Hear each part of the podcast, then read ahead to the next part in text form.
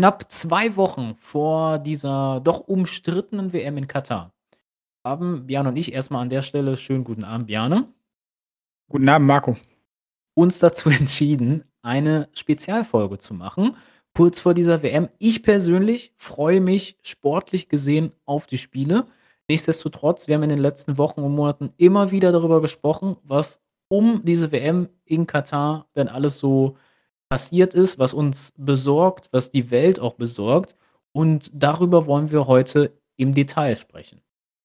Genau, haben wir uns mal vorgenommen, so ein bisschen, ja, weil man hört so viel in den Medien dazu und wir haben gedacht, äh, ja, wir wollen das mal so ein bisschen zusammentragen, was wir so gehört haben und dann unsere Meinung am Ende auch natürlich dazu äußern und wir freuen uns natürlich, wenn äh, wir ein bisschen Feedback dann auch bekommen. Unbedingt. Oder? Ja, unbedingt. Äh, wie fandet ihr diese Spezialfolge? Wir wissen auch noch nicht, wie lang die heute gehen wird, wie detailliert genau. Ähm, und dann gerne euer, eure Meinung zu Katar, zu unserer Folge, auch was wir nicht nur politisch gleich sagen werden, sondern auch sportlich. Zum Sportlichen wollen wir natürlich auch was sagen. Ähm, und dann würde ich sagen, Bjane, ich hoffe, dass wir gleich hier ohne Unterbrechung aufnehmen können, denn äh, hier läuft gerade so ein Zug vorbei durch meine Straße. Es ist nämlich Kar äh, Karneval, ist noch nicht, Laternensingen ist heute. Und deswegen würde ich sagen, wir starten gleich einfach direkt los. So machen wir das. Freue mich. Bis gleich. Musik an, bitte.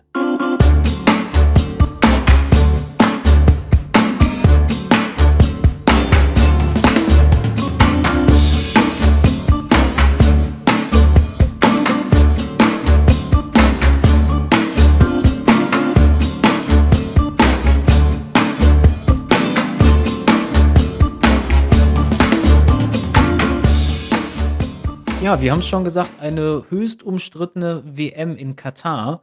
Ähm, wir beide, ne, wenn wir an Fußball denken, wir denken an Fußballnationen wie Brasilien, England, Italien, auch wenn sie nicht dabei sind, Deutschland natürlich. Ähm, aber die Frage stellt sich, Katar und Fußball, bevor wir so auf die Themen kommen, wie ist überhaupt diese WM nach Katar gekommen? Gerne, hat das Land Katar überhaupt eine, einen Fußball-Background? Wie ist überhaupt dieses Land so mit dem Fußball verbunden, rein sportlich gesehen? Ja, also die die, äh, wenn wir vielleicht so mal anfangen, ich glaube, die Nationalmannschaft hat noch nicht so viel gerissen in den letzten Ne. Jahren. Waren die ich glaube, die waren noch nie bei der WM dabei. Noch Ähm nie. ja, also die Tradition die Fußballtradition ist, glaube ich, jetzt nicht so groß. Ich glaube, das könnte auch an den klimatischen Bedingungen liegen.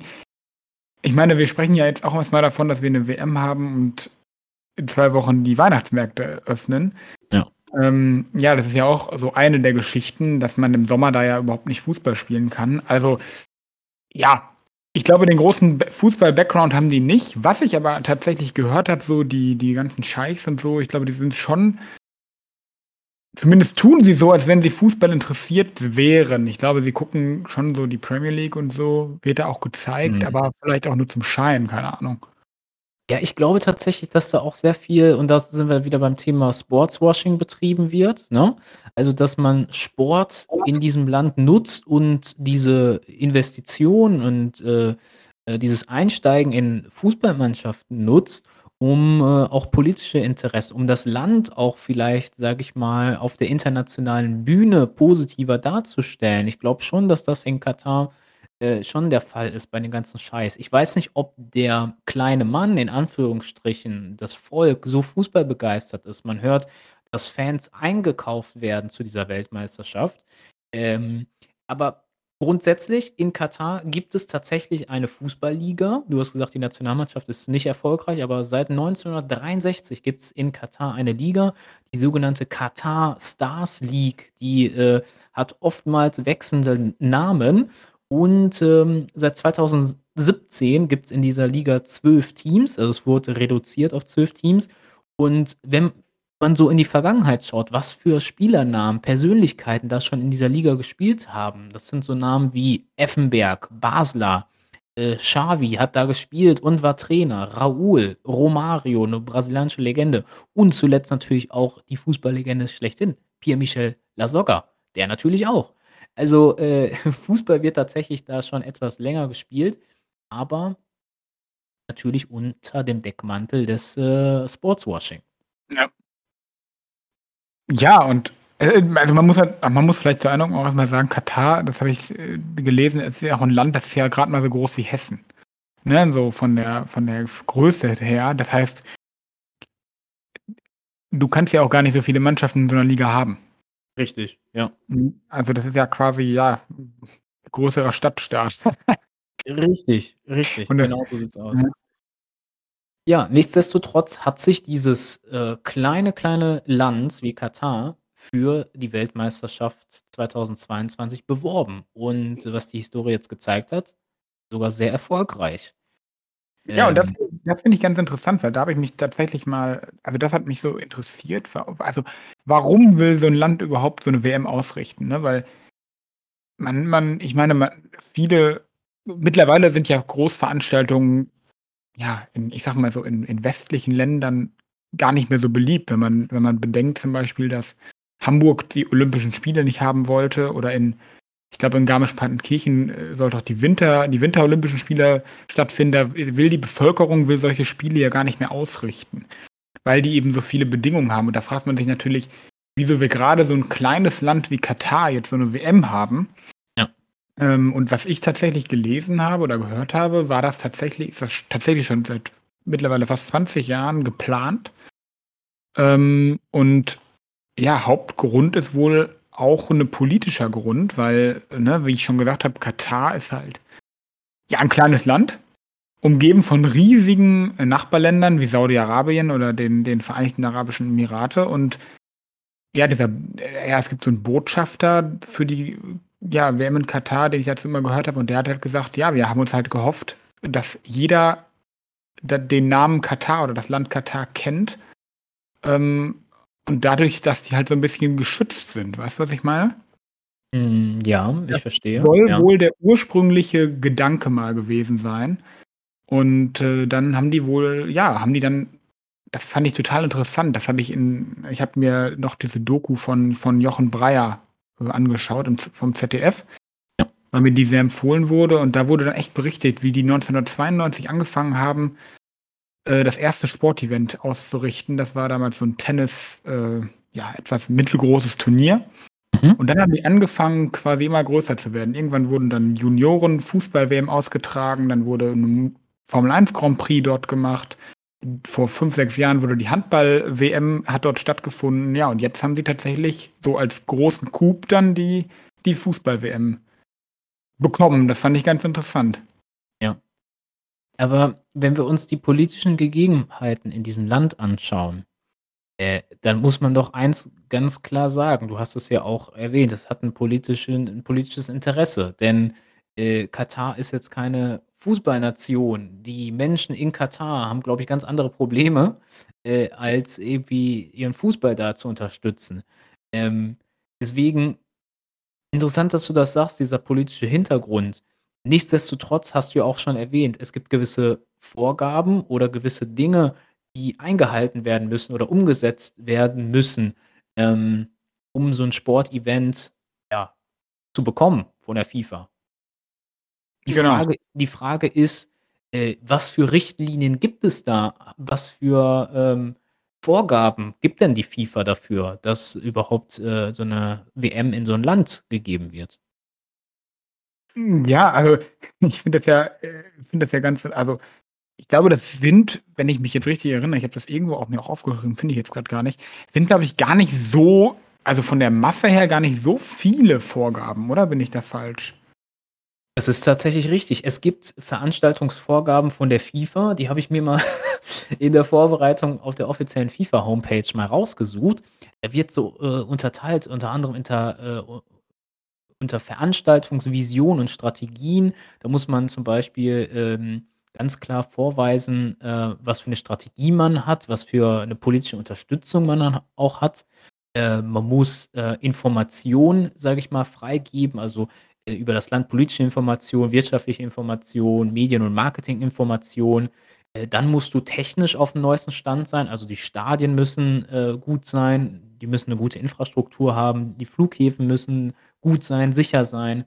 Ähm, dann muss man unter anderem noch zum Beispiel, äh, WM-bezogene Veranstaltungen organisieren.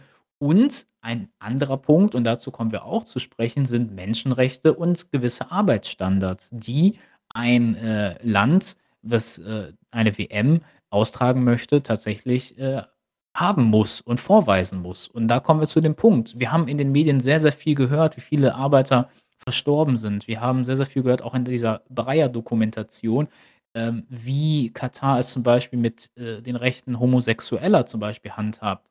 Äh, obwohl es diese Vorgaben gibt der FIFA, warum wird da nicht oder warum wurde nicht genauer hingeschaut? Wie ist diese Vergabe denn abgelaufen? Hast du dazu irgendwas gehört? Ja, interessant ist ja wirklich, also, äh, also interessant ist ja die Frage, warum wurde diese Bewerbung überhaupt zugelassen?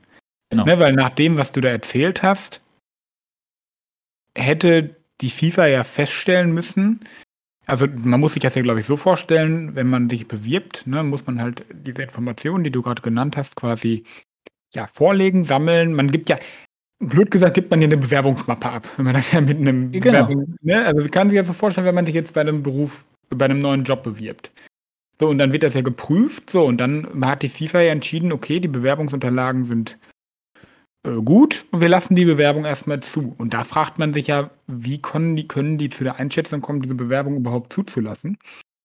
Und damals war ja noch äh, FIFA-Präsident äh, Dings hier. Ähm, Blatter? Genau, Blatter. Und der wurde auch interviewt dazu. Und dann wurde ihm auch genau diese Frage gestellt, warum haben sie die Bewerbung zugelassen? Und dann hat er geantwortet, ja, wir dachten, die gewinnen sowieso nicht. Ja. Genau. Das ist natürlich das ist ja natürlich, äh, traurig. Das ist ganz traurig. Ja, und, äh, ja, wie läuft das denn ab? Also, ich glaube, in dem Fall wurde das wurde ja bereits 2010 schon entschieden. Mhm. Ähm, und ich glaube, es waren 24, ja, sogenannte FIFA-Akteure, Mitglieder der FIFA, ja. die quasi jeder eine Stimme haben. Und ja, dann gewinnt quasi der, der, das Bewerbungsland mit den meisten Stimmen, so einfach gesagt. Richtig, richtig. Also ein sogenanntes äh, FIFA-Exekutiv, so ein Ausschuss, ein Exekutivausschuss Ausschuss entscheidet per geheime Abstimmung dann über äh, ein WM-Austragungsland. Ähm, interessant ist, wie, also du musst dann ja in den einzelnen ähm, Verbänden, also es gibt ja die UEFA, die ist ja für, die, für Europa zuständig, CONMEBOL zum Beispiel für Südamerika und so weiter, äh, wie die äh, auch entscheiden. Ne? Also da gibt es tatsächlich, und da gab es, das ist bewiesen, Absprachen. Und das ist super interessant, äh, dass unter anderem, es gibt diese Ko äh, Korruptionsvorwürfe, dass unter anderem Mitglieder dieses Exekutivausschusses mit den einzelnen Verbänden gesprochen haben. Dazu gibt es Beweise.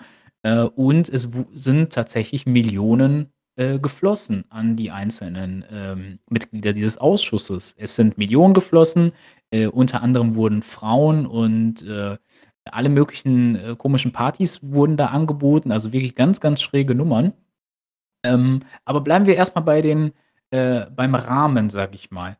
interessant ist ja auch, wir fragen uns, okay, warum wird nicht jedes Jahr vielleicht oder bei jeder WM sowas zum Beispiel an ein Land in Europa vergeben oder jedes Mal an ein Land, keine Ahnung, USA ist ja auch ein interessantes Land für, für ein Sportevent.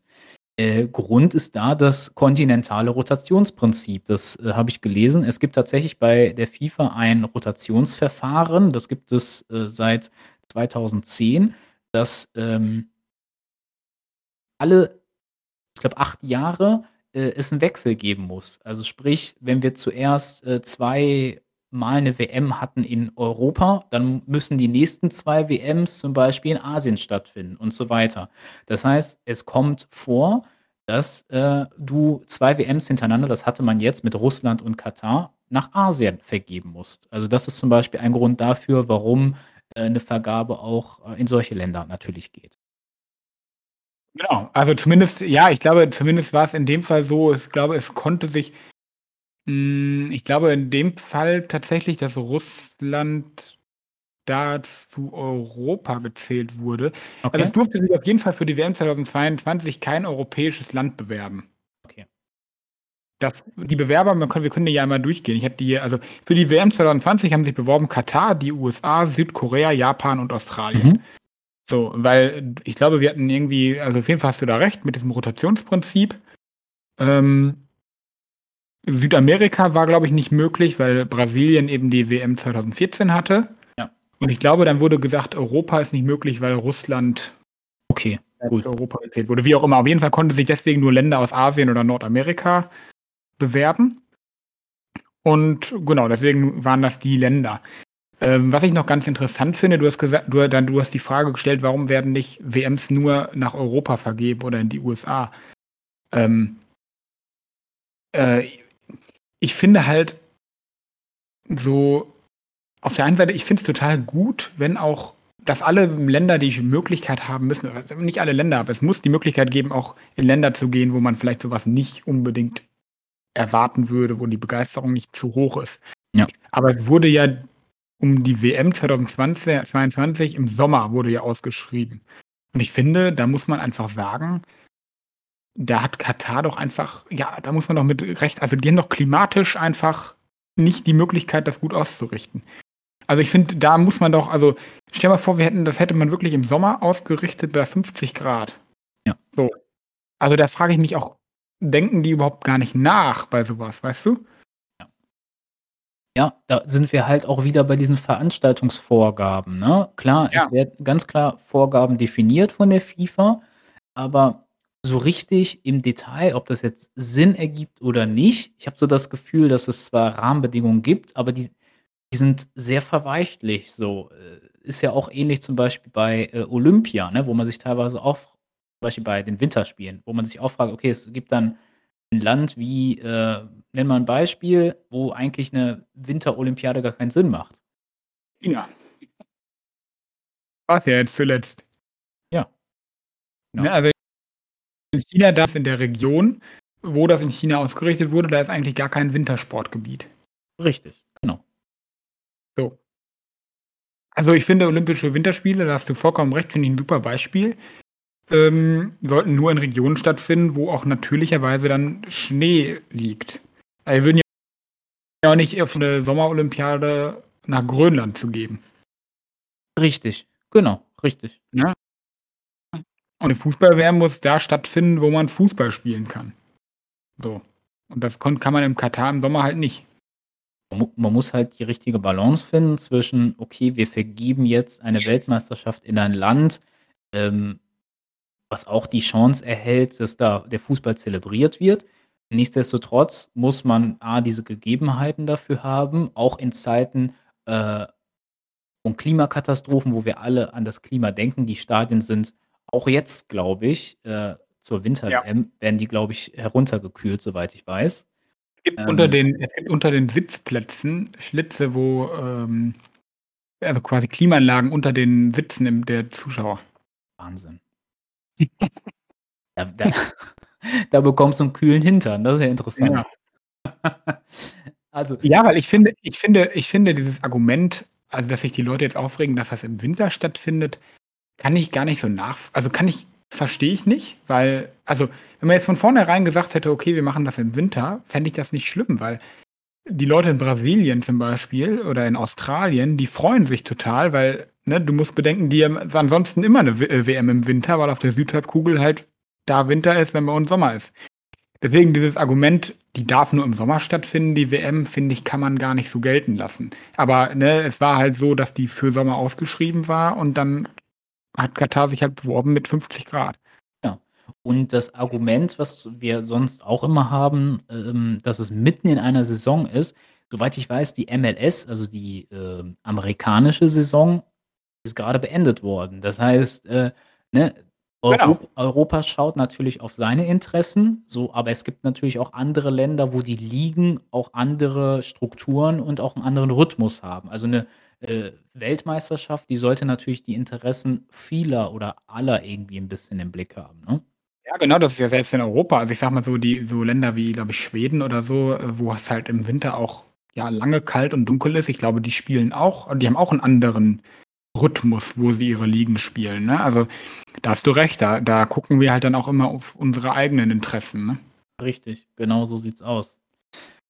Ähm ja. Ja, ne, also du, äh, wo wo wir ja, du du hast gesagt, also das ist ja auch offensichtlich und das kam ja auch so, ne, da kann das ist ja das steht ja fest, wie du gesagt hast, dass es da eben, ja, Korruption gab bei der Bewerbung. Es wurden einfach Leute bestochen oder Funktionäre oder die haben denen wurde halt Geld gegeben, damit sie ihre Stimme für Katar geben. Richtig. Das Mhm. Interessante ist, es kam raus, ähm, das FBI hat sogar ermittelt. Es sind sogar welche, glaube ich, hinter Gittern gekommen. Ähm, einige wurden von der FIFA für ein paar Jahre gesperrt. Die sind aber wieder zurückgekommen, sind, äh, wieder in ihren Ämtern. Ähm, so 'n richtigen Lerneffekt gibt es da nicht, ne? Eigentlich total geil. Die haben da einen interviewt, den das halt betroffen hat, der da irgendwie dann für 3 Jahre gesperrt war. Und der hat so gesagt: „Ja, das ist ja wie, wenn ich über 'ne rote Ampel fahre, dann muss ich für 2 Monate meinen Führerschein abgeben und kann dann wiederkommen.“ So, weißt du? Ja, das ist halt total schräg. Übrigens, äh, bei den, äh, Vorgaben einer Weltmeisterschaft, da habe ich etwas Interessantes gelesen. Äh, da gab's ja die Punkte Menschenrechte und so weiter und so fort. Das ist zwar alles offiziell, ob's dann, äh, umgesetzt wird von einem Land, das wird dann eher locker genommen. Das sieht man am Beispiel Katars. Aber 'n, äh, Punkt, den fand ich sehr interessant. Da steht: „Eine Weltmeisterschaft soll rauchfrei sein.“ Was heißt das denn? Na ja, die Stadien sind rauchfrei. Also, sprich, da darf man in den Stadien darf man nicht rauchen. Also, auf so was Okay. wird geachtet. Ja. Aber ob Homosexuelle ins Stadion dürfen, ähm, darauf ja, das interessiert keinen. Ja. Also Ja, das ist schon das ist schon ja. Ähm, also, ich würde ja, wenn du wenn du möchtest, würde ich gerne mit dir so über dieses Thema Menschenrechte und so gerne auch noch 'n bisschen mit dir mit dir diskutieren oder Gerne, reden, ja. weil ich das ne, ich habe wie gesagt, also, wenn du da wenn du echt oder wenn die Zuhörer auch 45 Minuten Zeit haben, guckt euch das echt an, diese Doku da mit Jochen Breyer. Das ist so das ist echt gut gemacht. Ähm, also, er war er hat quasi es geschafft, auch mit, ja, dem ich eben schon gesagt habe, diesem Botschafter für die WM es ist auch so 'n Katari, wie man sich ihn halt vorstellt Ja. zu sprechen, ähm, und der hat ihn interviewt, ähm, und so der hat ihn wirklich gefragt. Also, Jochen Breyer hat den gefragt, ja, ähm äh, haben die halt über Homosexuelle gesprochen und, ähm, ja, und dann hat er gefragt, ja, wie also, so von wegen: „Was haben Sie denn gegen, äh, Homo äh, Sexuelle?“ so ungefähr. Und dann hat er halt vor laufender Kamera gesagt, der Botschafter für die WM, Ja. äh, das ist eine Geisteskrankheit. Genau. So, das also, das sagen die da ja auch offen. Also, die die versuchen das ja gar nicht, äh, hinterm Berg zu halten, sondern das machen die ja ganz offen. Also, die sagen das ja. Und also, die verstoßen ja absicht also, offensichtlich gegen diese FIFA-Statuten. Ja. Ne? Ganz kurz eingeworfen, für mich der Gewinner der Woche ist, äh, für mich der Sky, äh, Thomas Fleischmann. Ich weiß nicht, ob du die Szene gesehen hast. Der die haben bei Sky auch über diese Szene berichtet und der hat sich dann live im Fernsehen geoutet und hat gesagt, äh, der katarische WM-Botschafter hat, äh, gesagt, dass ich 'ne geistige Störung habe, aber ich versuche mal trotzdem durch diese, äh, Show zu moderieren. Und vorher war gar nicht bekannt, dass dieser Moderator homosexuell ist. Und er hat diesen coolen, finde ich, und lässigen Spruch da live im Fernsehen gebracht. Und das für mich der Gewinner der Woche mit dieser Aussage wirklich richtig cool gemacht. Ja, absolut. Also, das habe ich auch gehört. Ich habe es nicht gesehen, aber ich habe darüber gehört und fand ich auch total Ja. genial, so Ja. das dann zu machen, ne? Ja, und Ja. 'ne andere Szene, ne, also, das es geht ja um die Rechte von Homosexuellen, sondern halt auch um, ähm zum Beispiel ja, es geht ja um, wie Frauen dort behandelt werden, ne? Da dann waren die auch bei dem da zu Hause und dann saßen die an so 'nem Tisch und da da haben die halt Räume in ihren Häusern, da dürfen nur Männer rein. So, und dann, äh, ne, hat er hat er sich da halt so mit 'n paar Freunden getroffen. Dann hat Jochen Breyer gefragt: „Ja, treffen Sie sich denn auch mal zusammen mit Ihren Frauen?“ Ähm, da meinte er: „Nur wenn die komplett verschleiert sind, dürfen die sich mit anderen Män dürf dürfen die mit anderen Männern in einem Raum sein.“ Ja. Und dann hat, äh, Jochen Breyer gefragt: „Ja, warum müssen die denn ver komplett verschleiert sein?“ Und dann hat der eine gesagt: „Jetzt stellen Sie sich mal 'ne Praline vor, die eine ist komplett eingepackt und die andere ist ausgepackt und Sie wissen nicht, ob die schon jemand anders angefasst hat. Für welche würden Sie sich denn entscheiden?“ Ja. So, und dann, äh, hat, äh, Jochen Breyer gesagt: „Ja gut, da würde ich mich natürlich für die, äh, eingepackte entscheiden, aber Sie können doch nicht Frauen mit, äh, Süßigkeiten vergleichen.“ Und da haben die halt nur gelacht. Ja. ungefähr, ne? Ja, das sind also, ich muss darüber 'n bisschen schmunzeln, weil das so es wirkt wie aus 'ner Simulation, als wär's Nein. nicht echt, ne? Ja, du du wart wenn du das siehst also, du wartest auf die ganze Zeit auf den Moment, wo jetzt einer, äh, mit den Augen zwinkert und Ja. lacht und sagt: „Hier, äh, alles Spaß“, so, ne? Aber das kommt Kamera. halt nicht. Ja, darauf wartet man, weil man das wenn man das sieht, nicht nicht glauben kann, ne? Ja. Und die die die meinen dann: „Ja, okay, wenn Sie hier in unser Land kommen, müssen Sie sich nach unseren Kulturen richten“, so, ne? Sagen die ja. Aber das kann man natürlich nicht vergleichen. Also, ne, wenn die jetzt sagen: „Okay, ähm, bei uns wird auf offener Straße kein Alkohol getrunken“, so so, dann sagt man halt: „Okay, dann trinkt man halt auf 'ner offener Straße keinen Alkohol.“ Aber das kann man ja nicht mit mit den Rechten von Menschen vergleichen. Weißt du, was ich meine? Genau, und, äh, das das finde ich interessant, was du ansprichst, weil viele Leute rechtfertigen das alles und sagen: „Ja, in Katar, die haben halt, äh, 'ne andere Religion und wir sind Gast in diesem Land und wir müssen uns der Religion, äh, anpassen“ und so weiter und so fort. Wie würdest du dagegen argumentieren? Wie würdest du was würdest du den Menschen sagen, die sagen: „Wir müssen uns denen anpassen und wir müssen das akzeptieren und tolerieren?“ Ja, also ja, also ich wie gesagt, ich, äh, kann das also, ähm, du machst das also, wenn du jetzt auch in Urlaub nach ich sage mal, also, ein ganz blödes Beispiel. Ja. So, wenn du nach England fährst, fährst du ja auch nicht auf der rechten Seite Auto. Richtig. Ne, da da da musst du dich halt dem dem anpassen, was in England ist. Die fahren halt auf der linken Seite, also musst du da auch links fahren. Aber das ist ja nichts, was einen anderen Menschen ähm, verletzt oder runtermacht. Also, das das hat halt nix mit einem Menschen zu tun. Und ich finde, da müssen halt die Menschenrechte oben drüber stehen. Und da muss ich mich nicht anpassen, was die angeht. So würde ich dem entgegnen, weißt du? Genau, richtig. Also, das eine sind, ähm, gewisse, sage ich mal, kulturelle Geschichten, ne, dass du Genau. sagst, keine Ahnung, äh, wie du's eben schon gesagt hast, auf öffentlicher Straße kein Alkohol zu konsumieren oder nach Genau. Mitternacht nicht mehr laut Musik zu hören und so. Daran kann man sich auf jeden Fall richten, alles gut. Aber das andere sind die grundlegenden Menschenrechte. Und für mich gehört dazu, dass Mann und Frau gleichgestellt sind, äh, dass Homosexuelle frei leben können und so weiter, freie Religion ausüben können und so weiter und so fort. Und da finde ich, sollte die FIFA, auch die UEFA, äh, die sollten das ganz klar sagen: „Wir vertreten die Werte der heutigen Welt, der modernen Welt und, äh, deswegen geben wir eine WM auch nicht in so ein Land, die nicht dafür stehen möchten.“ Ja, und Und ganz wichtig in dem Zusammenhang finde ich halt, dass was du gesagt hast mit heutige Welt, weil man ne, man darf ja nicht vergessen, in Deutschland vor vor 50, 60 Jahren war das ja auch noch anders, ne? Genau. Das darf man auch immer nicht vergessen. Ähm, aber wir haben halt heute nun mal ja, sind wir halt 'ne modernere Gesellschaft geworden und die Methoden, die da in Katar sind so war das ja auch nicht bei uns vor 50, 60 Jahren, sondern das ist ja Steinzeit. Richtig. Das ist auf Ne? jeden Fall Steinzeit. Ja. Skandalös fand ich unter anderem, das kam ja auch raus, der Brief vom derzeitigen FIFA-Präsidenten Infantino. Er hat ja in einem öffentlichen Brief an, äh, die Teilnehmer, äh, der Weltmeisterschaft für eine unpolitische WM plädiert. Ähm, Zitat: „Äh, die Länder sollen sich nicht oder die, äh, Mannschaften sollen sich nicht in jeden ideologischen Kampf hineinziehen lassen und wir sollten die Politik aus dieser Weltmeisterschaft herauslassen.“ Für mich 'n absolutes Skandalbrief, den der FIFA-Präsident da rausgelassen hat. Ja, absolut, ne? Also, er er versucht ja quasi oder ich weiß nicht, was er da versucht hat, aber damit stellt er sich ja quasi komplett auf die Seite von Katar. Ja. So. Genau, richtig.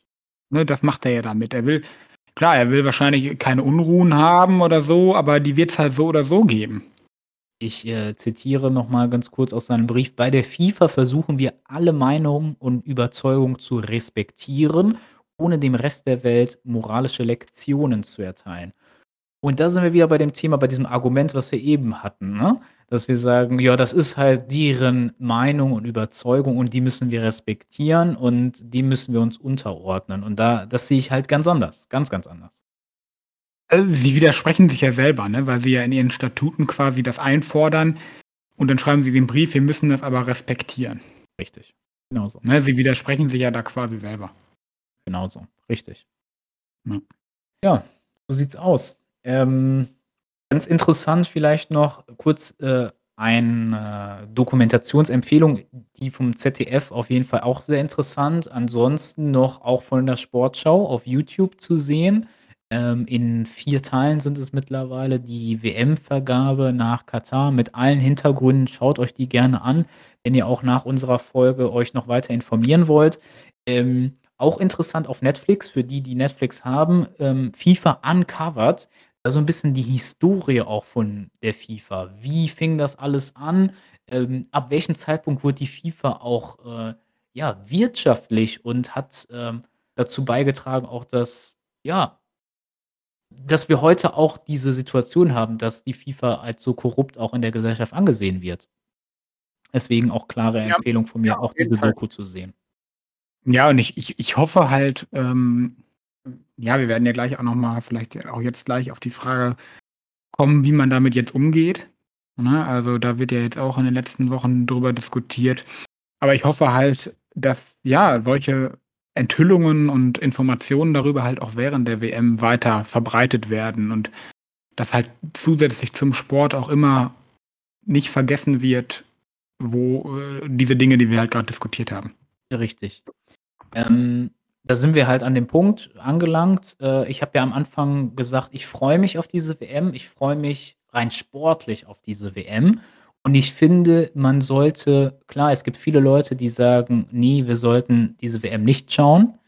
Ähm, nichtsdestotrotz freue ich mich auf die Spiele und man sollte den Menschen es auch nicht irgendwie vorschreiben, ob sie schauen oder nicht. Äh, wichtig ist nur, dass wir nicht nur schauen und das alles drumherum vergessen, sondern wichtig ist, vor den Spielen, auch in der Vorberichterstattung, immer wieder vielleicht Dokumentation zu zeigen, darauf hinzuweisen. Ich hoffe, dass auch im Stadion vielleicht Zeichen gesetzt werden. Ich bin mir nicht sicher, weil mit Sicherheit da auch die Sicherheitskräfte äh, das vielleicht unterbinden würden. Ich weiß nicht, ob es jegliche Plakate gibt im Stadion. Ich weiß es nicht. Aber wichtig ist, dass wir nicht nur stumpf den Fußball schauen, sondern auch weiterhin die Dinge kritisieren, die um diese Weltmeisterschaft passiert sind.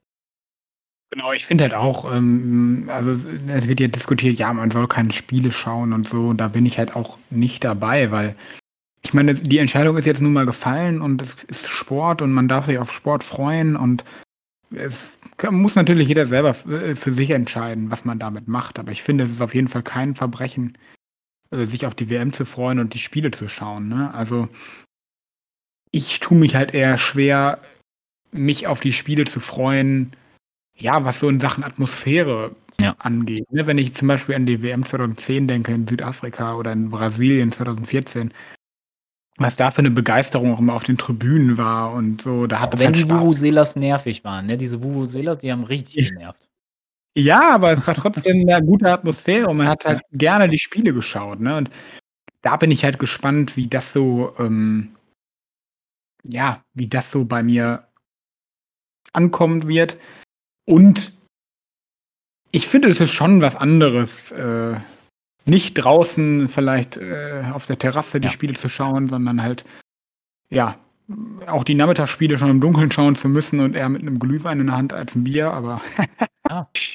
Ich meine, besoffen, Also, ich glaube, es ist besoffen halt ganz so anderes. sehen. Ja, weil du, du, du hast halt normalerweise hast du halt, da werden wir gleich auch, wenn wir über die Nominierung nochmal sprechen, drauf kommen. Ne? Normalerweise hast du ja vier bis fünf Wochen Vorbereitung, du hast nichts, ähm, du kannst dich vier bis fünf Wochen nur auf diese WM freuen. Jetzt haben wir am Wochenende noch Bundesligaspiele und nächste Woche geht die WM los. Ja. So, weißt du, du hast irgendwie, du kannst noch gar nicht so richtig im, im, in der Vorfreude sein. Ne? Genau. Ja, ich erinnere mich äh, zum Beispiel 2018 äh, oder 2014 auch, da ist die Nationalmannschaft erstmal für sechs Wochen ins Trainingslager gefahren. So. Und es wurde jeden Tag daraus berichtet und dann äh, fing der Hype natürlich an. Täglich wurde daraus berichtet und äh, ja, so ging das so langsam los im Sommer. Äh, jetzt sagst du Ja. natürlich, es ist ein Kaltstart. Es ist sowieso ein Kaltstart. Äh, auch das erste Spiel Katar gegen Ecuador. Ob das unbedingt ein Eröffnungsspiel sein muss, ich weiß ja nicht, aber das ist vielleicht noch ein anderes Thema. Ähm, aber jetzt nochmal allgemein. Das Kind ist jetzt in den Brunnen gefallen. So, man hätte vor drei, vier Jahren oder direkt nach der Ja, am Ver- besten schon 2010, ne? direkt danach. Genau, direkt danach, nach der Vergabe, da hätte es diese Aufmerksamkeit gebraucht, die wir jetzt haben. dann hätte man vielleicht noch Dinge bewegen können. Man hätte vielleicht, äh, dazu beitragen können, dass die äh, dass die FIFA sagt: „Okay, war 'n Fehler, ne, revidieren wir.“ Aber jetzt Wochen paar Wochen vor der WM, klar, richtig darauf hinzuweisen, zu berichten et cetera, aber jetzt müssen wir das Beste draus machen. Genau, und halt hoffen, dass, äh, alles friedlich bleibt. Ähm, das ist das Wichtigste. Und was ich halt ganz wichtig finde ja, nicht nach dem Finale zu sagen: „Okay, jetzt ist alles scheißegal, was da passiert“, sondern ja, man muss halt weiter dranbleiben, ne? Das ist, glaube ich, ganz wichtig. Ich sage dir aber, wir werden sehr wahrscheinlich nach dieser Weltmeisterschaft medial gesehen kaum mehr Ja, da absolut. hinschauen, kaum mehr da hinschauen. Natürlich. Das war ja das war ja in in als die WM in Russland war, nix anderes, ne? Und jetzt kannst du ja jetzt kannst du ja sehen, wo wo Russland gelandet ist. Richtig, genau so. Ja, ich würde sagen, wir machen gleich, wenn du jetzt erst mal im Allgemeinen nichts mehr zu sagen hast zu dieser WM, ähm, machen wir gleich 'ne kurze Pause, atmen noch mal durch und dann schauen wir noch mal rein sportlich auf unsere Nationalmannschaft. So machen wir das. Ja, okay. Also So, wir haben einmal d durchgeatmet, weil wir müssen uns jetzt unterhalten, rein sportlich. Der Kader steht fest. Die, äh, 26, äh, Männer und Jungs, muss man fast sagen, weil Moukoko ist dabei, er ist noch 'n junger Mann, äh, sind jetzt stehen jetzt endlich fest und es sind einige Überraschungen dabei, aber ich sage dir ehrlich, für manche Kandidaten freue ich mich. Ich sage: „Mut zur Lücke.“ Ja, also finde ich auch. Also, mich würde erst mal interessieren, jetzt bevor wir über die Einzelnen sprechen. Ja. Wenn du jetzt, äh, äh, wärest, nach Mhm. welchen Kriterien würdest du den WM-Kader zusammenstellen? Das ist 'ne richtig gute Frage. Weil ich finde weil ich finde, ähm, ähm, äh, wir haben halt wie ich eben schon gesagt habe, 'ne andere Situation als in anderen Jahren, ne? Wir haben 'ne andere Situation. Du hast auch nicht dieses so 'n Trainingslager, wo du halt über 6 Wochen, sage ich mal, dich auch einspielen kannst und so weiter, auch fit werden kannst. Teilweise war es ja so, nach einer langen Saison hatten die Spieler vielleicht noch mal 'n paar Tage Urlaub und so und dann sind die alle angereist ins Trainingslager und dann wurden die noch mal fit gemacht, noch mal richtig heiß gemacht. So, jetzt hast du 'n Kaltstart. Das heißt, was ist sehr, sehr wichtig? Die Spieler sollten fit sein. Die Spieler sollten auch, äh, sage ich mal, 'n Spielrhythmus haben. Die sollten nicht auf der Bank schimmeln bei ihren Vereinen, sondern die sollten wirklich richtig gut dabei sein. Und natürlich Leistungsprinzip, ne? Und dass die Truppe auch, ja, gut zusammenpasst. Das ist noch viel wichtiger, ob du, sage ich mal, noch 'n Topspieler mehr oder weniger einlädst. Die Mannschaft muss eben zusammenpassen. So, das Ja. wären meine Kriterien. Ja, finde ich genau. Also, die Form muss halt auch stimmen, ne? Die aktuelle Form so, wie waren die letzten Spiele? Ja. Weil, wie gesagt, die ja, die Vorbereitung ist halt wie auf so 'n normales Bundesligaspiel, ne? Wenn du den 1. Spieltag nimmst, der der Abstand ungefähr eine Woche ist halt wie, äh, der normale Rhythmus, den ja die letzten Wochen hatten. Richtig. Würdest Ja. du denn sagen würdest du denn sagen, dass, äh, in der Vergangenheit zum Beispiel, bevor wir jetzt auf den jetzigen Kader kommen, immer so auf die aktuelle Form und Leistung geachtet wurde, unter anderem von Flick, aber auch von Joachim Löw? Hm, nicht immer. Also, ich glaube, nein, Ja. weil du hast halt dann doch vielleicht Spieler mitgenommen, die jetzt länger verletzt waren, ähm, wo Mhm. du dir nicht sicher warst: „Okay, die könnten noch in Form kommen“ und ich ne? Das hast du, finde ich, jetzt nicht, weil wenn du jetzt 'n angeschlagenen Spieler hast, ist es halt schwierig, ähm, weil du weißt, der ist nicht im Rhythmus, in einer Woche geht's schon los. Ja. Also, ich glaube, das ist schon 'n anderes Denken, was du da als Bundestrainer haben musst. Ja. Nichtsdestotrotz ist er mit einer Personalie und dann steigen wir direkt vielleicht schon mal ein. Mit einer Personalie ist er schon 'n bisschen ins Risiko gegangen. Und zwar, äh, mit Lukas Klostermann. Und das war für mich die genau. größte Überraschung in diesem Kader. Er hat auf, äh, Hummels Mats Hummels verzichtet, der aktuell super in Form ist. Ähm, und er bringt einen Klostermann, der, soweit ich habe mir nicht die genaue Statistik angeschaut, aber ich habe, glaube ich, gehört, dass er nur ein Spiel gemacht hat. Am Anfang der Saison hat er 'n Spiel gemacht und dann war er ja lange Zeit verletzt. Und er hat über Monate jetzt kein richtiges Spiel gemacht und trotzdem wurde er nominiert. Das stimmt, das ist die Ausnahme. Ähm, ich glaube, dass Marco Rose gesagt hat, er wäre fit und hätte auch schon trainiert in Leipzig. Okay. Ähm, also ich glaube, sonst geht es halt auch nicht, aber trotzdem ist es natürlich eine Überraschung. Ähm, ja, warum hat er ihn mitgenommen? Wahrscheinlich, ja, weil auf seiner Position halt, ja, blöd gesagt, wer soll da sonst spielen? Nee, ja. Ich glaube, ein Flick achtet auch darauf, ähm, er, er mag diese sogenannten Hybridspieler. Also Hybridspieler bedeutet, dass ein Spieler nicht nur auf äh, einer Position spielen kann, sondern auf mehreren. Und Lukas Klostermann kann sowohl auf der Innenverteidigerposition spielen, als auch auf der Rechtsverteidigerposition. Und ich glaube, äh, deswegen hat zum Beispiel ein Klostermann eher die Chance bekommen oder auch ein Thilo Kehrer auch eher eine Chance bekommen, als ein Mats Hummels, der äh, zwar sehr gut in Form ist, aber nicht dieser Hybrid-Spielertypus ist. Und Dick wurde auch gefragt, warum nicht Mats Hummels? Und eine Aussage kam da, die gefällt mir persönlich nicht so ganz.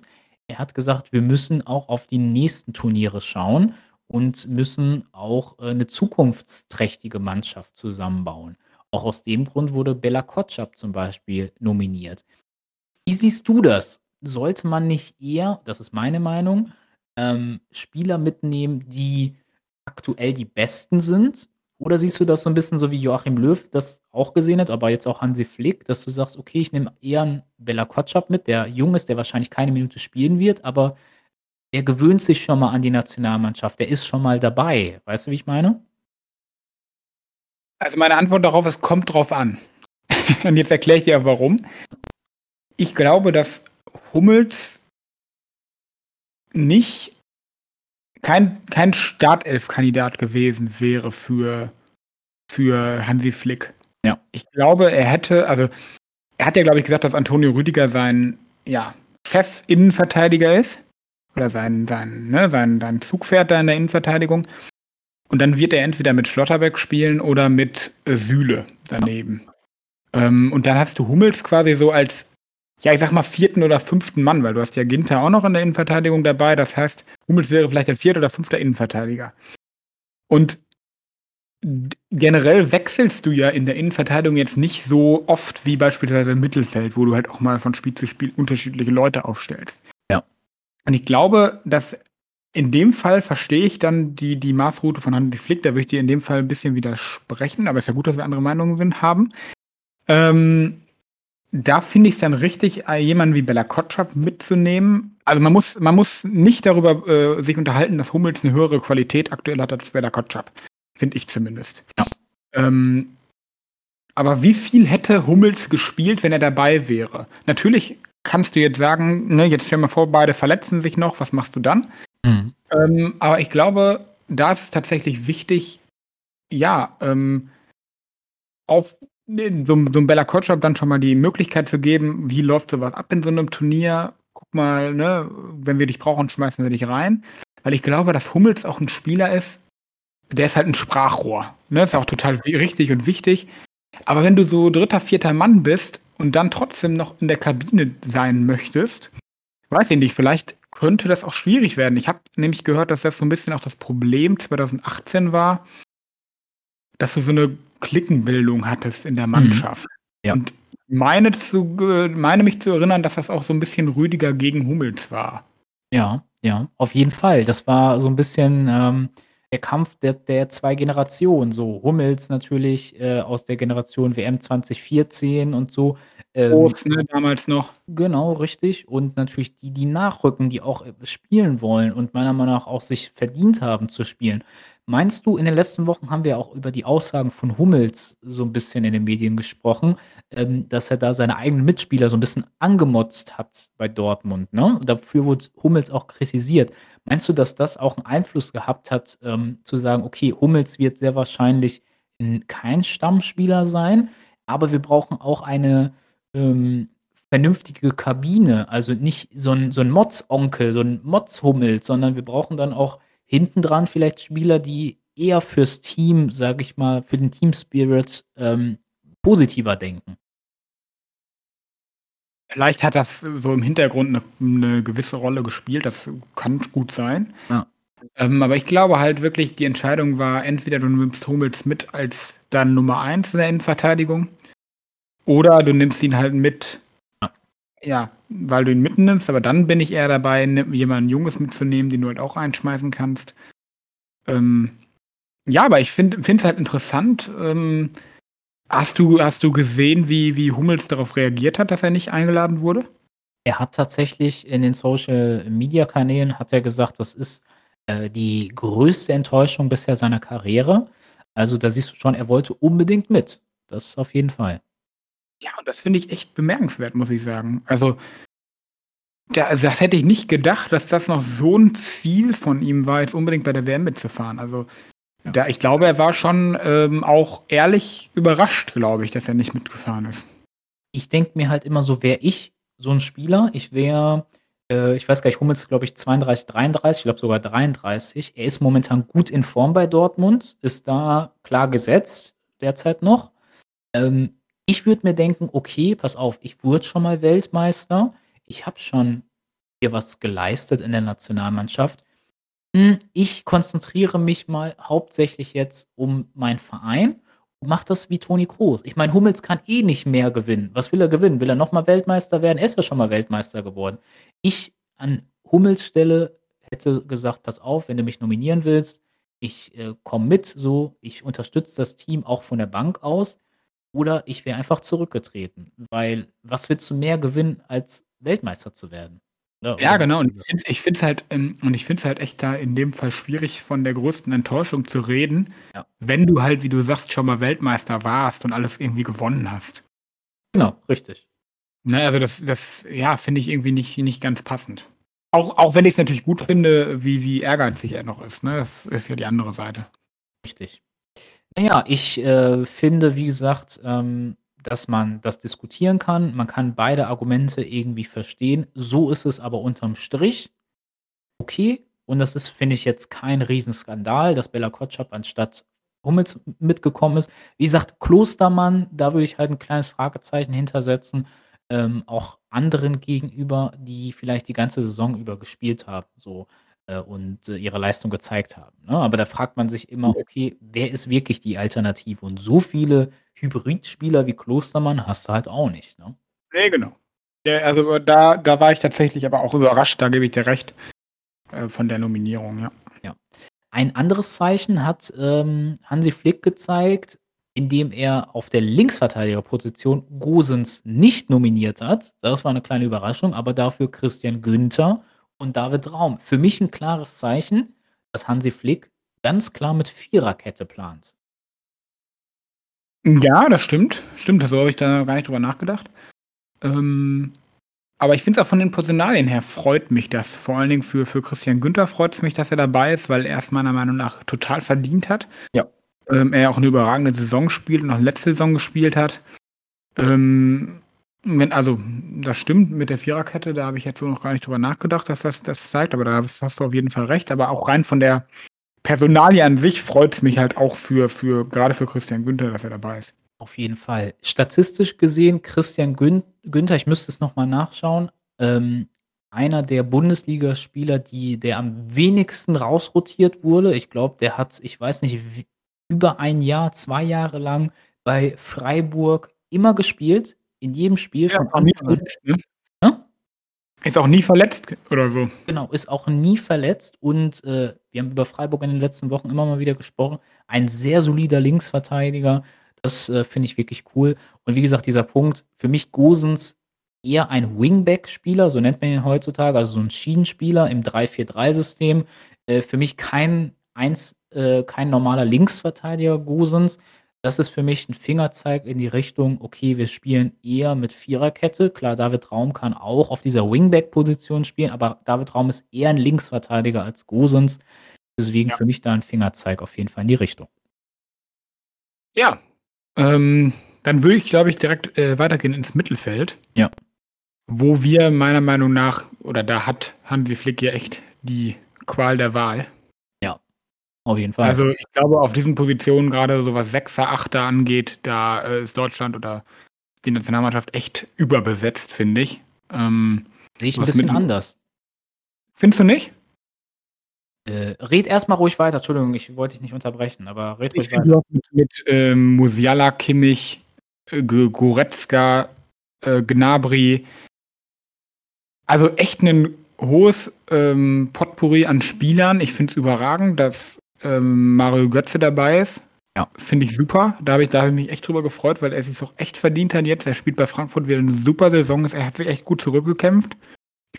Ähm, also, das finde ich, du hast, du hast mit, mit, mit äh, Dings Adeyemi, ähm, finde ich auch eine kleine Überraschung, muss ich sagen, dass er dabei ist. Ja. Ähm, freut mich aber eigentlich auch. Also, ich finde, du hast echt einen guten Mix im Mittelfeld. Also, von daher bin ich jetzt auf deine Gegenrede gespannt. Kurz zu Adeyemi. 14 Spiele bei Dortmund in der Liga. Ich glaube, es sind mittlerweile 14 Spiele, ne? Ähm, ja. Keine Vorlage, kein Tor. Also da steht eine große Null davor. Ähm, er ist ein Spieler mit viel Potenzial. Vielleicht geht das so in Richtung Bella Kotschap. Äh, ein sehr talentierter Spieler, aber statistisch gesehen hat er sich die Nominierung eigentlich nicht verdient. Äh, ich, glaube, er, ich, glaube, er hat eigentlich nur ein gutes Spiel gemacht, ja. was ich gehört habe. Das war gegen die Bayern. Ja. Und ähm, da hört man ja also auch, dass das eigentlich der ausschlaggebende Grund war. kann natürlich auch nicht sein, dass es an einem Spiel liegt. Ne? Ja, wer weiß. manchmal kann so ein Spiel auch einen Trainer überzeugen, ne? auf jeden Fall. Ähm, Julian Brandt hat mich auch sehr gefreut, weil Julian Brandt wirklich sehr gut spielt, auch diese Saison wieder. Die Frage ist, wäre ein Julian Brandt dominiert worden, wenn Marco Reus zum Beispiel fit gewesen wäre? Das weiß ich nicht. Ähm, Mario Götze für mich in dieser Saison bei Frankfurt überragend. Also wenn wir über das Leistungsprinzip sprechen, musste Mario Götze nominiert werden, weil er einfach boah, dieses Spezielle hat. Der hat so viel Gefühl in seinen Füßen, das ist unfassbar. Der ist der Chef da im offensiven Mittelfeld bei Frankfurt. Die Frage bei Mario Götze genau dieselbe wie bei Hummels. So, du hast eigentlich alles gewonnen, bist Weltmeister geworden, hast das Weltmeistertor gemacht. Tut er sich damit einen Gefallen? Ist ein kleines Fragezeichen dahinter, aber leistungstechnisch hat er es sich verdient. So, und jetzt kommt das, was ich anders sehe als du, was mich ein bisschen gewundert hat. Auf der Sechser-Position hast du Kimmich, du hast Gündogan, du hast Goretzka. So, das heißt, du hast drei Spieler. Ich bin immer ein Fan davon, alle Positionen doppelt zu besetzen. Mir fehlt ganz klar ein weiterer defensiver Sechser. Ich hatte eigentlich erwartet, dass Hansi Flick entweder Rani Kidira von Union Berlin nominiert oder Stach oder ein Emre Can. Ich bin kein Fan von Emre Can, aber zumindest im Kader noch einen defensiven Sechser. Er fehlt mir. Auf jeden Fall. Stell dir vor, Kimmich fällt aus. Welchen defensiven Sechser hast du noch? Musiala kann da spielen. Theoretisch. Okay. Ja, richtig. Hat er, glaube ich, gegen. In irgendeinem Nationalmannschaftsspiel hat er da auch schon gespielt. Mhm.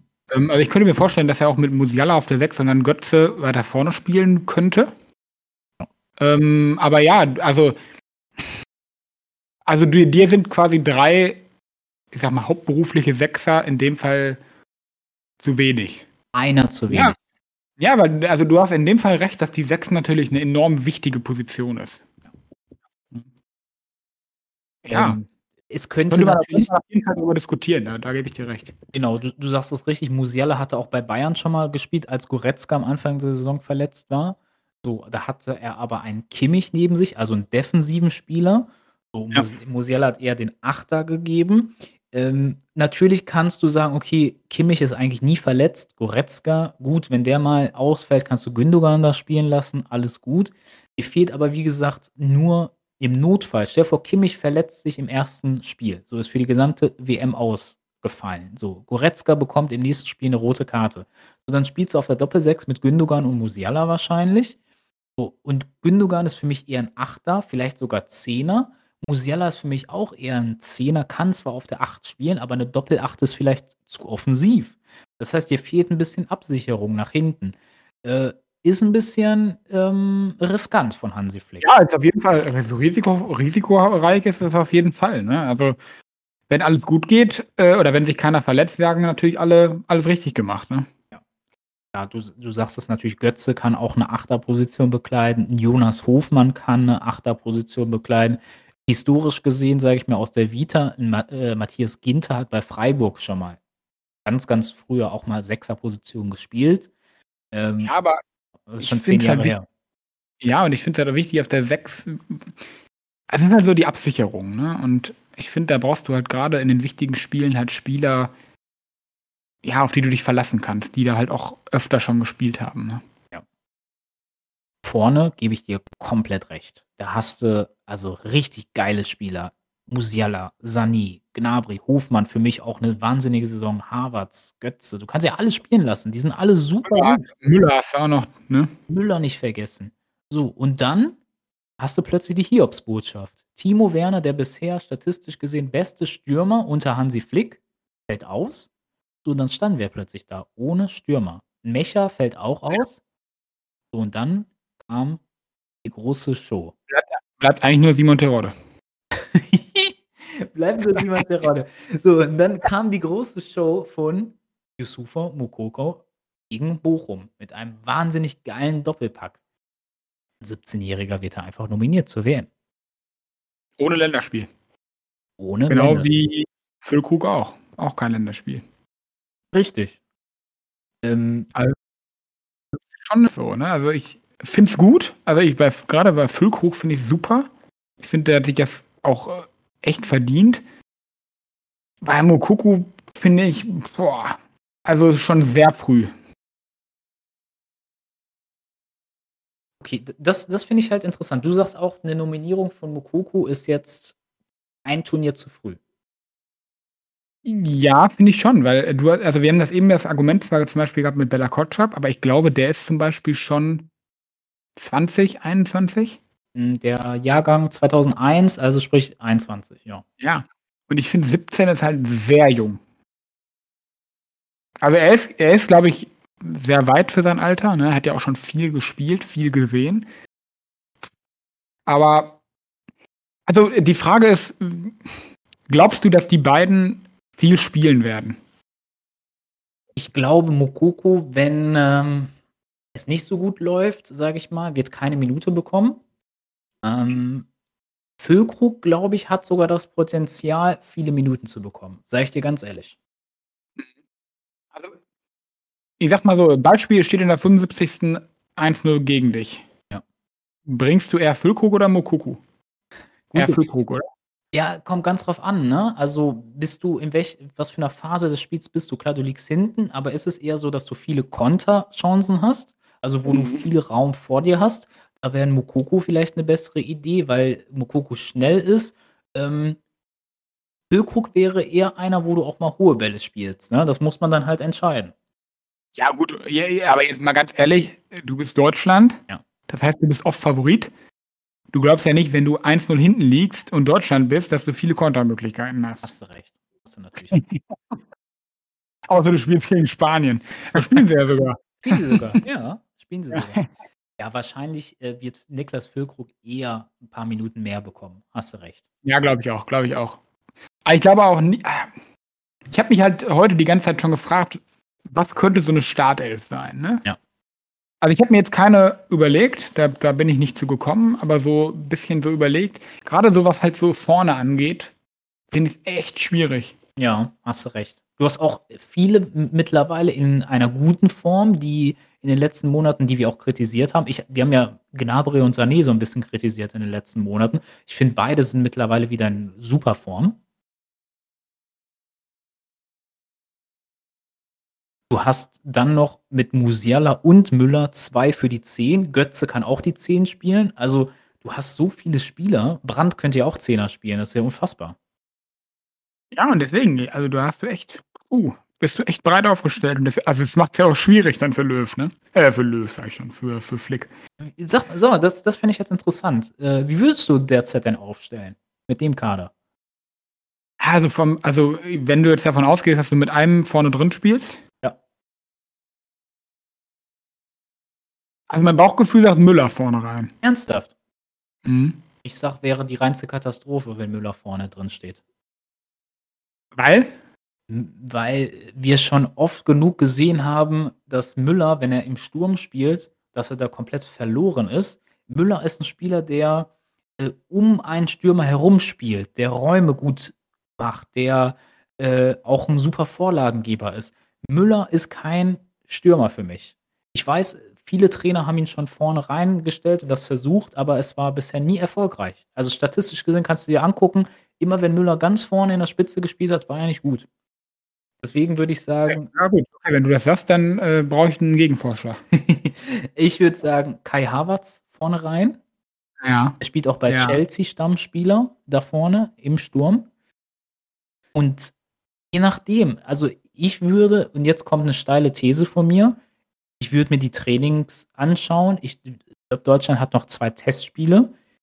Du, wenn Füllkrug sich sowohl im Training richtig gut macht, als auch, äh, in den 2 Testspielen, warum nicht mit Füllkrug von Anfang an? Wenn du schon so 'n Stürmer mitnimmst, kannst Ja. du ihn auch mal von Anfang an bringen. Ja, du musst überlegen, das 1. Spiel ist, glaube ich, gegen Japan. Jawohl. Da kann man ja schon mal mit hohen Bällen agieren. Da kann man mit hohen Bällen agieren zum Beispiel. Costa Rica natürlich auch. Ja. Ist natürlich 'ne Ja, sehr steile These. Auch Spanien, ne, bietet sich da, finde ich, an. Also, die die Gruppengegner sprechen da schon für. Ja, da muss man natürlich gucken, äh, wie macht er sich kommt er überhaupt mit dem Niveau zurecht, ne? So ja. so, das muss man halt auch gucken. Ist 'n anderes Niveau als in Bremen. So kommt er mit der Geschwindigkeit überhaupt auch zurecht, ne? Ja. Ja, interessant. Ich bin echt gespannt. Die haben jetzt, glaube ich haben sie 2 Testspiele? Ich dachte irgendwie, sie hätten nur 1. Aber vielleicht haben sie auch 2. Das, äh Weil wann sollen die denn sein? Also, Ja. ich frage mich, warum wann soll überhaupt ein Testspiel sein? Oh, Weil du hast ja quasi bis also, ich weiß es grad gar nicht, ehrlich gesagt nicht. Ja. Ich versuche das mal hier, äh, nebenbei zu googeln und zu erfahren. Und zwar tatsächlich nur noch ein Testspiel. Und zwar am warte mal, was ist das? Am Mittwoch, also am 16. spielt Deutschland gegen den Om Oman im Sultan Qaboos Sportzentrum in Maskat. Wird live im RTL gezeigt. So, dann geht's auch am 23. direkt gegen Japan. Du hast recht, es ist nur noch ein Testspiel.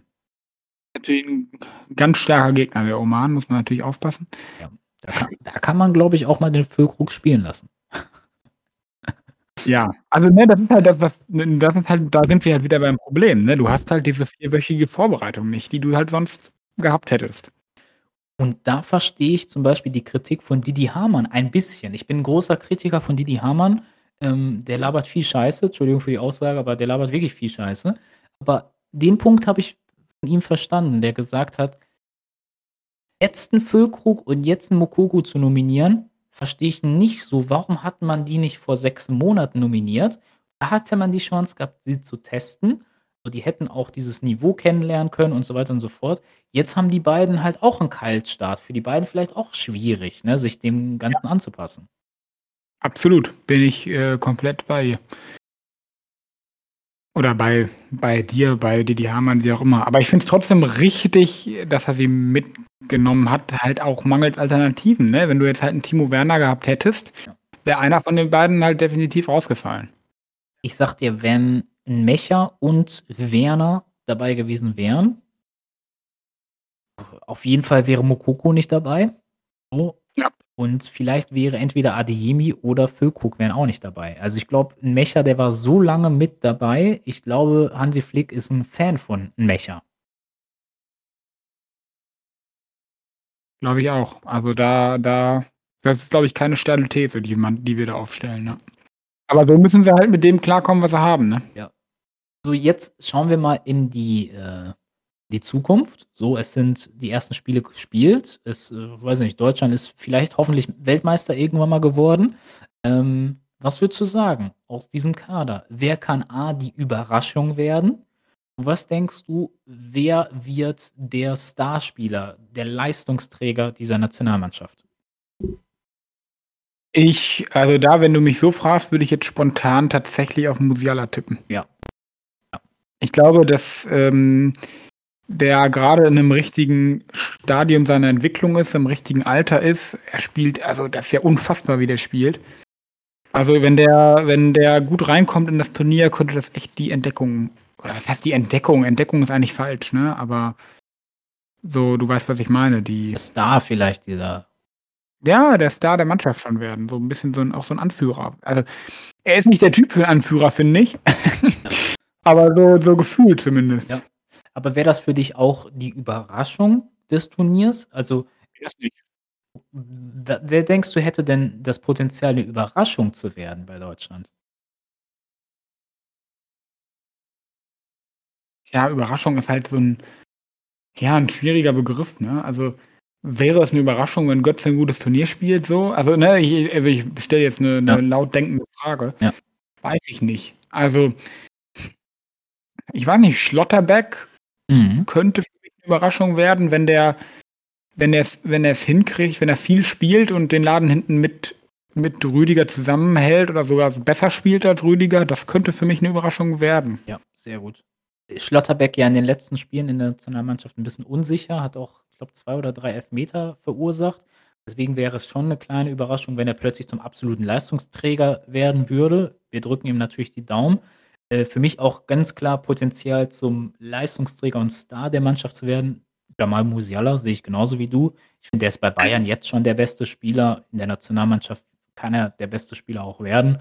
Ähm, ich hoffe so 'n bisschen und da drücke ich die Daumen, nicht nur Schlotterbeck die Überraschung, sondern tatsächlich Niklas Füllkrug. Er könnte 'ne 'ne große Überraschung werden, wenn er sich da einfindet, wenn er vielleicht sogar mal 'n Spiel von Anfang an bringt. Er kann 'ne große Überraschung werden. Und 'n gutes Omen ist auch Folgendes: Er hat tatsächlich, ich habe das auf der offiziellen DFB-Homepage gesehen, die Nummer 9 bekommen für die WM. Also, nicht nur irgend so 'ne 24er, 26er Nummer, sondern die Nummer 9. Also, das ist vielleicht auch 'n Zeichen. Wer hatte die denn vorher? Timo Werner. Ah ja, stimmt. Ja, stimmt.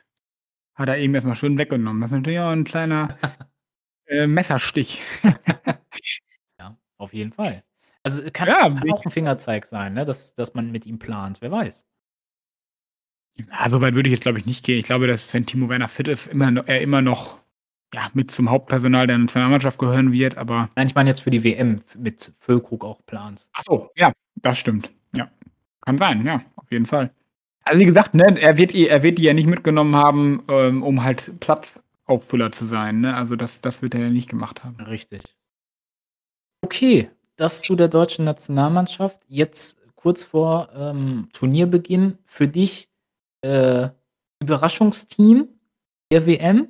Ähm, vielleicht, äh fragst du mich, aber jetzt bin ich überhaupt nicht vorbereitet. Alles gut, alles gut. Über Überraschungsteam, dann, äh, wer enttäuschend sein kann bei dieser Weltmeisterschaft und wer am Ende des Tages Weltmeister wird. Ja, okay. Ähm, womit ich anfange, ist egal, ne? Ist egal. Ich könnte jetzt sagen, dass Italien die Enttäuschung wird, aber Die waren schon die Enttäuschung, die waren schon die Enttäuschung. Ja, ähm boah, schwierig. Oder soll ich anfangen, damit du noch 'n bisschen Zeit hast Könnte und mir ah, ich weiß nicht, ich äh, ich könnte mir vorstellen, dass England 'ne Enttäuschung wird. Ja. Also, es klingt böse, aber ich habe es irgendwie so im Gefühl. Ja, sehe ich genauso wie du. Echt? Ja. Okay, krass. Wenn ich mir Weiß ich nicht. wenn ich mir zum Beispiel ganz kurz den Kader auch angucke von England, der wurde gestern auch wieder, äh, offiziell gemacht.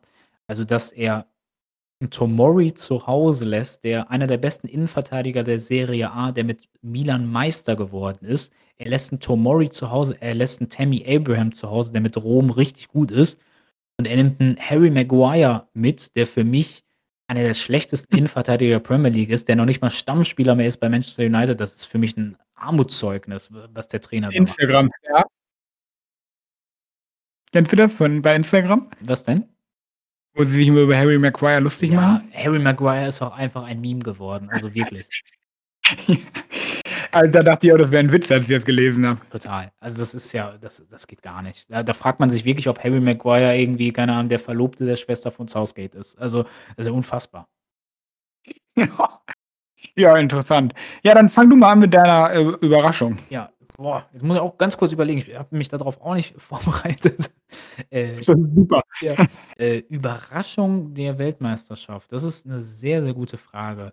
Ähm, ja, das könnte vielleicht 'n Team sein wie die Niederlande, die man vielleicht jetzt nicht unbedingt aufm Zettel hat als großer Turnierfavorit, aber Louis van Gaal ist 'n Trainer, der unter anderem bewiesen hat, dass er, äh, mit den Niederlanden erfolgreich sein kann. 2014 sind sie ja, wir erinnern uns, glaube ich, Dritter geworden bei der Weltmeisterschaft. Die haben auch 'n sehr talentierten Kader wieder beisammen. Ähm, aber Niederlande ist natürlich 'ne große Nation. Äh, ansonsten könnte ich mir vorstellen, dass vielleicht diesmal so 'n Team wie, äh, Japan zum Beispiel 'ne kleine Überraschung sein könnte. Das will man als Deutscher nicht hören, aber die haben echt sehr, sehr gute Spieler im Kader. Ja, warum nicht? Kamada ist mit der beste Spieler der Bundesliga momentan. Genau, genau so, richtig. Enttäuschung auch England. Für mich könnte auch Belgien eine Enttäuschung werden. Äh, für mich Belgien, die sind über ihren Zenit, die hatten so eine goldene Generation. Jetzt haben die zwar noch Spieler wie De Bruyne und Lukaku, die immer gut sind, aber gerade hinten haben sie nicht mehr so diese Weltklasse-Spieler. Das muss man ganz klar sagen. Belgien könnte vielleicht eine kleine Enttäuschung auch sein. Ja, warum nicht? So. Ich bleibe bei England. Wer wird denn jetzt Weltmeister? Ja, also ich würde tatsächlich erst erst mal 'ne Überraschung nennen. Ja. Ähm, ich weiß nicht, ob es eine Überraschung wäre, aber ich glaube, dass ich finde, dass Kroatien immer noch eine ziemlich gute Mannschaft hat. Ja, auf jeden Fall. ich glaube, dass die weit kommen könnten.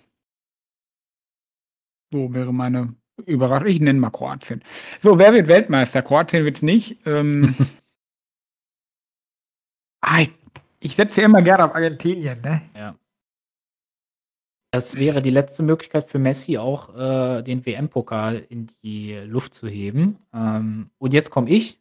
Ich sage, Portugal wird Weltmeister. Portugal oder Brasilien? Ich setze mal auf Warum warum wusste ich das, dass du Portugal sagst? Ja. Es wäre Ja, ich habe ich habe auch überlegt. Ja. Es wäre tatsächlich ein für mich Gänsehautfinale. Ich, äh, habe es mal nachgeguckt. Es ist theoretisch möglich. Portugal kann im Finale auf Argentinien treffen. Und dann hieße es zum letzten Mal auf ganz, ganz großer Bühne Messi gegen Ronaldo. Die Ära der beiden neigt sich sowieso dem Ende zu. Und wenn die das noch mal mit so einem Paukenschlag beenden würden, das würde ich mir wirklich wünschen, wenn Deutschland natürlich nur wenn Deutschland vorher rausfliegt natürlich. Und dann halten sie gemeinsam den WM-Pokal hoch und verkünden ihr Karriereende. Das wär's, das wär's. Gerne, wir werden sehen, Ja. wer von uns beiden recht behält. Ähm Vielleicht gewinnt auch Katar. Ich sage dir 0 Punkte aus dieser Gruppe mit 1:12 Toren. Na ja, wenn sie den Schiedsrichter bestechen, wie die wie die Wahlleute. Du, du kannst nichts ausschließen, auf jeden Fall. Weißt du eigentlich, wer, äh, hinfährt als Schiedsrichter aus Deutschland? Zufällig? Hm, ja, ich habe aber den Namen vergessen, muss ich sagen. Ich gucke mal grad nach. Ich bin gerade da. Daniel Siebert fährt hin. Ja. Äh, wenigstens findet sich noch ein guter Schiedsrichter. Die Qualität der Schiedsrichter in Deutschland, die neigt sich sowieso so 'n bisschen dem Ende, aber das können wir vielleicht mal in einer anderen Folge besprechen. Ich bin immer noch großer Altekin-Fan. Altekin und Siebert, das sind vielleicht noch die einzigen beiden. Altekin ist zu alt, ne? Für UEFA oder für für FIFA, kann das sein? Ist das so? Oder trauen die sich nicht, weil die so weil der so angsteinflößend ist? Mit Colina hattest du auch, äh, der sehr, sehr angsteinflößend war. Ne, ich weiß nicht, vielleicht ist er wirklich zu alt. Das kann gut sein, ja. Ich glaube, dass die die Altersgrenze bei der FIFA noch mal hö äh, niedriger ist als bei in Deutschland. Finde ich, ist übrigens totaler Quatsch. Ja, mehr bei bei wie hieß der, der jetzt aufhören musste? Äh, Manuel Gräfe, war das der? Ne. Ja. Ne, war das Manuel Gräfe? Manuel Gräfe war's. Ich habe grad gegoogelt, das müsste Manuel Gräfe sein. Ja, Manuel Gräfe. Der auf jeden Fall noch hätte weitermachen sollen. Richtig. Oder dürfen. Ja. Jane, jetzt kommen wir bitte nicht zum VAR. Ist 'n leidiges Thema, aber ich würde sagen, wir behalten heute das Ganze in diesem Katar-Spektrum. Denke ich auch, ja. Und würde sagen, Leute, äh, damit war's das für heute. Ich hoffe oder wir hoffen, dass euch diese kleine Spezialfolge zur Weltmeisterschaft gefallen hat. Wir sind auf jeden Fall heiß auf diese WM. Ja, genau.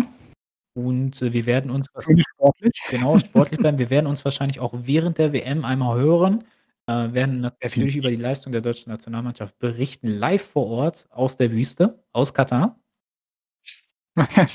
Hast du schon die passende Kleidung parat? Ich gehe einfach als, äh ich ich weiß nicht, ich werde mich einfach bunt anziehen und tue so, als wäre ich homosexuell. Mal gucken, wie lange ich da überlebe. Ja, ich muss schon mal 'n Kamel. Genau, alles klar. Gerne. Schönen Abend noch. Ja, äh, schönen Abend und sportlich bleiben, ne? Tschau, tschau.